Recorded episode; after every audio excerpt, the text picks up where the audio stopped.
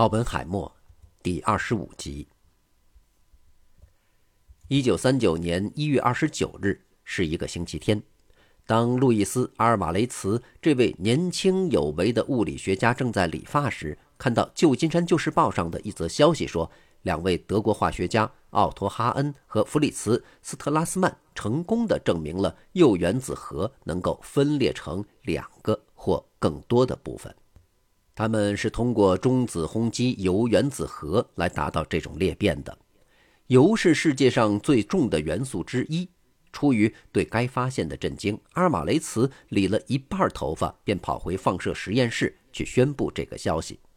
当他把这则消息告诉奥本海默时，奥本海默的第一句话便是：“这是不可能的。”而后走到黑板前，用数学公式推导了一遍，并且说：“这个反应不可能发生。”他认为这是别人所犯的错误，但是第二天，阿尔马雷茨便在实验室里做成了这个实验。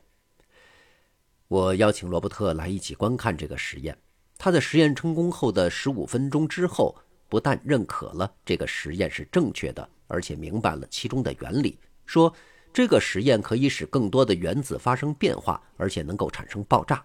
他的思维是如此的灵活，让在场每个人都十分吃惊。几天后，奥本海默写信给他在加利福尼亚理工学院的同事福勒时说：“油的这种反应是一件不可思议的事情。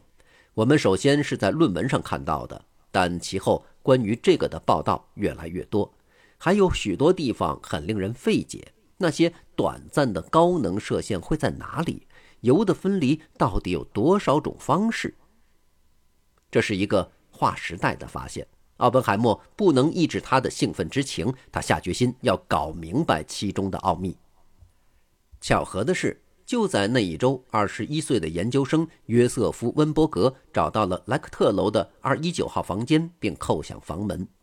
自负而又固执的温伯格曾经被美国威斯康星大学的物理学教授格里高里·布莱特指导过半年。他告诉过温伯格。伯克利是世界上少数几个人们疯狂到可以接受你的地方之一，并且说，奥本海默在《物理评论》上发表的论文是世界上他所不能理解的很少数的论文之一。温伯格回忆道：“房间里当时传出巨大的嘈杂声，所以我用很大的力气敲门。过了一会儿，一个人伴着一股浓烟和嘈杂声出来了。这个人问：‘你来干什么？’”温伯格回答说：“我来找奥本海默教授。”奥本海默说道：“哦，我就是。”温伯格能够清楚地听到门内激动的人们在大声地争论。奥本海默问：“你来这儿干什么呢？”温伯格解释说：“他是从威斯康星大学来的。”奥本海默问道：“你在那里是做什么的？”温伯格回答说：“我为格里高利·布莱特教授工作。”奥本海默咕哝道：“你在说谎，这是你的。”第一个谎言，什么？阿本海默解释说：“你现在在这里，你并没有和布莱特一起工作。”温伯格承认道：“那样说更准确一些。”而阿本海默说：“很好，那么祝贺你，进来加入这个疯狂的群体吧。”奥本海默把温伯格介绍给了欧内斯特·劳伦斯和奥本海默的几个研究生。温伯格很惊讶于自己能见到这些物理学界的杰出人物。后来，温伯格与菲利普·莫里森和西德尼·丹科夫出去共进午餐。有人拿出一张餐巾纸，开始根据链式反应的观点画出了一张炸弹的草图。温伯格说：“根据这些资料，我们设计了一种炸弹。”莫里森做了一些初步计算，并且得出结论说：“这不可行，因为链式反应在爆炸之前就失败了。”但是不到一周。莫里森回忆起走进奥本海默的办公室，看到里面的黑板上画着一张有关炸弹的极糟糕潦草的草图。在来伯克利之前，温伯格就已经是波尔的忠实信徒。在波尔的描述下，量子理论就像是一件有趣的事儿。当温伯格到达伯克利的时候，他向莫里森说：“波尔的书是他随身携带的很少的书之一。”莫里森听后就笑了起来。因为，在伯克利奥本海默的那个圈子里，波尔的书就像是圣经一样。文伯格很高兴地发现，在这里，波尔是上帝，而奥本海默则是他的先知。奥本海默从来不在他学生的论文遇到困难时说自己再去想想。一九三九年的一个晚上，温伯格和哈特兰斯奈德被奥本海默邀请到他在沙斯塔路的家里，因为这两个年轻的研究生在合作写一篇论文，但他们总不能做出好的结论。文伯格回忆说：“他给了我们每人一杯威士忌，并且打开音乐，这样就可以使我有事可做了。”哈特兰斯奈德在他的书架前看书，而他只花了半个小时就用打字机给我们写出了一个漂亮的结论。这篇论文发表在1940年的《物理评论》上。奥本海默在讲座中不可避免地会在黑板上写出一连串的公式，但同其他理论家一样，奥本海默并不是仅看重公式。奥本海默的一个最得意的学生温伯格发现，数学公式就像是攀岩时候的把手，每个把手都能或多或少地指示出下一个把手的位置。温伯格和其他学生都说，听奥本海默讲课是对思维的一个挑战。他的思维很跳跃，如果只是执着于黑板上的公式，就会茫然不知所措。奥本海默从来不进行最后的考试。但是他每次都布置很多作业，他的学生都说：“你可以随时向奥本海默提问，他总是很耐心地给你解答，直到你懂了为止。”文伯格很快就成为奥本海默圈子中的一员。他知道我崇拜他，我们都知道。菲利普·莫里森、罗西·洛马尼茨、大卫·伯姆和马克思·弗里德曼也在这些年里把奥本海默视为良师和楷模。按莫里森的话说，这些爱打破传统的年轻人自诩为自觉而大胆的知识分子，并且深以为豪。他们都在研究理论物理学，而且都积极参与一些大胆而前沿的事业。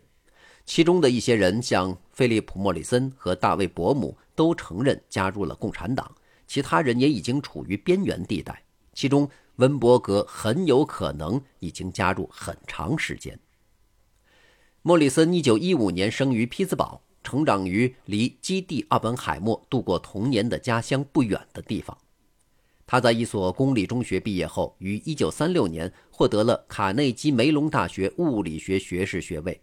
那年秋天，他去加州大学伯克利分校师从奥本海默学习理论物理学。他是小儿麻痹症患者，大学还绑着金属支架。作为一个从疾病中康复的孩子，他把大量的时间花在病床上，学会了一分钟读五页书的技能。作为一名研究生，莫里森以其渊博的学识给所有人都留下深刻印象。他通晓从军事学到物理学几乎所有的学科。1936年，他加入共产党。然而，他既没有隐藏他的左翼观点，也没有公开他的党员身份。伯母回忆说。我们当时跟共产主义都很亲近。事实上，直到1940年至1941年的时候，伯母还没有对共产党有很多好感。但当法国战败后，在他看来，只有共产主义者才有抵抗纳粹的决心。事实上，许多欧洲人显得更喜欢纳粹而不是俄国人。伯母说：“而且我感到，在美国也有这种趋势。我认为纳粹是对文明的巨大威胁。”看起来只有俄国人在真正与之战斗。从那时起，我就更同情他们的观点了。一九四二年秋天，报纸上充斥着关于斯大林格勒战役的报道。那年秋天，战争的结果看起来已完全取决于俄国人民所做出的牺牲。文伯格后来说，他和朋友们每天都与俄国人民共同承受着苦难。没有人能体会到我们的感受。甚至当我们看到关于苏联国内战争进程的虚假消息时，我们都不屑一顾。大卫·霍金斯于1936年来到伯克利学习哲学，他几乎立刻就结识了奥本海默的许多学生。在教师工会的一次会议上，他遇到了奥本海默，他们当时正在讨论助教所得的报酬过低的困境。霍金斯被奥本海默雄辩得体的举止所吸引。他回忆道：“他很有说服力，语言中透着优雅。他能听取别人的观点，并且能将之加入到自己的表述当中。他是一位杰出的政治家。如果有几个人在谈话，他能对这个谈话做一个总结，从而使这几个人发现他们彼此观点一致，这是一种难得的天分。几年后，有人问他是否认为奥本海默是共产党员时，霍金斯回答：“我不知道。你应该了解，在某种意义上这并不重要，但可以确定他和左派关系紧密。我们把左翼当作罗斯福总统新政的一部分。”我们一直在把新政向左推，这是我们毕生的任务。这是对奥本海默和他自己政治目标的一个准确描述。马丁·卡曼是奥本海默的另一个助手。作为一个受过良好训练的化学家，他在芝加哥发表了他的有关核物理问题的博士论文。在短短几年内，他和另一位化学家山姆·鲁本用劳伦斯的回旋磁力加速器发现了放射性的同位素碳十四。一九三七年初，他跟女友去了伯克利，在那里，欧内斯特·劳伦斯以一千美元的年薪聘请他到放射实验室工作。卡曼回忆在伯克利的生活时曾说：“那里很像是圣地麦加。”奥本海默不久就发现卡曼是一个优秀的音乐家，而且乐于谈论文学和音乐。他们从1937年开始就经常待在一起，一直持续到二战爆发。跟奥本海默其他朋友一样，卡曼喜欢这位魅力非凡的物理学家。他很睿智，虽然有时候有些肤浅，他对一些事情涉猎不深。卡曼有时认为奥本海默的一些古怪行为都是故意而为的。卡曼回忆了一次和奥本海默一起去埃斯特尔·凯恩家参加一个新年晚会，在驾车的路上，奥本海默说他忘了凯恩家的门牌号，他只记得那个数字是七的倍数。我们只好在那条街上来回往返，最终找到了在三千五百二十八号他的家。那果然是七的倍数。现在想起来，我觉得他是在跟我开一个小玩笑。他经常会不经意地骗骗你。卡曼不是左翼人士，从来都不是共产主义者，但他参加了奥本海默在伯克利的鸡尾酒会，并参加各种反法西斯难民委员会和俄国战争救济会的募捐活动。奥本海默甚至还和他试图在放射实验室里建立工会。有一天晚上。奥本海默在伯克利的他以前的一个学生赫维·沃格的家里做了一场为工会筹集赞助的演讲，有超过十五个人参加，并且认真听了他的演讲。他探究了美国参与战争的可能性。沃格回忆说，在他演讲的时候，每个人都在听。一九四一年秋天，奥本海默在苍鹰丘的家里举办了一场有关组建工会的会议。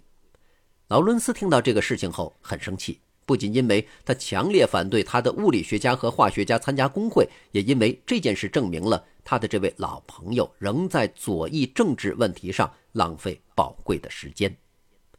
劳伦斯很烦恼。那年秋天，他试图让奥本海默参与原子弹的研究项目，但没有成功。他向卡曼抱怨道：“如果他能停止做这些无聊的事情，我们可以让他继续这个项目。”否则，军方不会接受他。奥本海默在一九四一年秋天退出了那个工会，但他想要组织放射实验室的科学家们的志向没有泯灭。一年多后，也就是一九四三年初，罗西·洛马尼茨、欧文·大卫·福克斯、大卫·伯姆、伯纳德·彼得斯以及马克思·弗里德曼，他们都是奥本海默的学生，参加了那个工会。工会很快引起了正在监视放射实验室的军方情报人员的注意。一九四三年秋天，美国陆军部警告了放射实验室的几位积极的共产主义分子，约瑟夫·温伯格的名字也在其中。其实，到了一九四三年，奥本海默已很久没有参加工会的组织活动。他这么做不是因为他改变了政治理想，而是意识到，如果不听劳伦斯的建议，就无法继续研究项目工作。而他认为这个项目对打败纳粹德国有至关重要的作用。一九四一年秋，在争论奥本海默组织工会活动的问题时，劳伦斯曾跟奥本海默说：“哈佛大学校长詹姆斯·科南特斥责自己同奥本海默探讨核裂变的一些结论，因为当时奥本海默被排除在核弹研究项目之外。”事实上，奥本海默在1941年初就开始和劳伦斯合作，当时劳伦斯已经开始用他的回旋磁力加速器研究的电磁技术分离铀235，这是制造核武器不可缺少的物质。奥本海默和其他的许多国内科学家已经知道。铀委员会早在1939年10月就被罗斯福总统授权进行核裂变研究，但到1941年6月，许多物理学家开始担心德国科学界可能在核裂变研究上的成就更大。于是到了秋天，出于担心用于实战的核研究进展缓慢，劳伦斯写信给康普顿，并坚持要求让奥本海默参加1941年10月21日。在纽约的通用电力实验室举行的秘密会议，奥本海默于十月二十一日参加了在斯科内克塔迪举行的会议。在最终呈交给华盛顿的结论报告上，他的关于有效核武器所需要的铀二三五的必须量是关键的部分之一。他总结道：“一百公斤对于爆炸式的链式反应来说足够了。”科南特、康普顿、劳伦斯以及其他一百多位科学家参加了会议。他们对奥本海默产生了很大影响。当时纳粹进军莫斯科的消息令人气馁，奥本海默也急于为美国在即将到来的战争中做出贡献。他曾羡慕他那些研究雷达的同事。他后来说：“但直到我开始接触原子能研究工作时，我才发现能直接发挥我作用的途径。”一个月以后。奥本海默给劳伦斯写了一张便条，向他保证自己的工会活动已经结束。关于工会问题，不会再有什么困难。我没有告诉有关的每一个人，但凡是我告诉过的人都同意我。你现在可以忘掉这件事儿了。早在二十世纪三十年代后期，奥本海默就发现自己已成为中心人物，那正是他想要的。卡曼说。所有发生的事情，只要你去告诉奥本海默发生了什么事儿，他都会去思考并给出一个解释。他是官方的解释者。但从一九四一年开始，奥本海默有理由认为他被排除在圈子之外。很突然的，没有人再跟他说话，他被排除在外。他知道有什么大事发生了，但是不知道究竟是怎么回事。他渐渐变得沮丧。劳伦斯对此很担心，因为他觉得，毕竟奥本海默能够清楚地了解研究的进程，因此正确的安全措施不应该是把他排除在研究项目之外。最终的情况是，他们认为让他在研究项目内可以更好地监控。一九四一年十二月六日星期六的晚上，奥本海默参加了为西班牙内战士兵募捐的活动。他后来证实到，当第二天惊闻日本偷袭珍珠港时，他判定我已经为西班牙的事业做得够多了。其实世界上还有其他更加紧迫的危机。感谢收听这一集，欢迎继续收听下一集。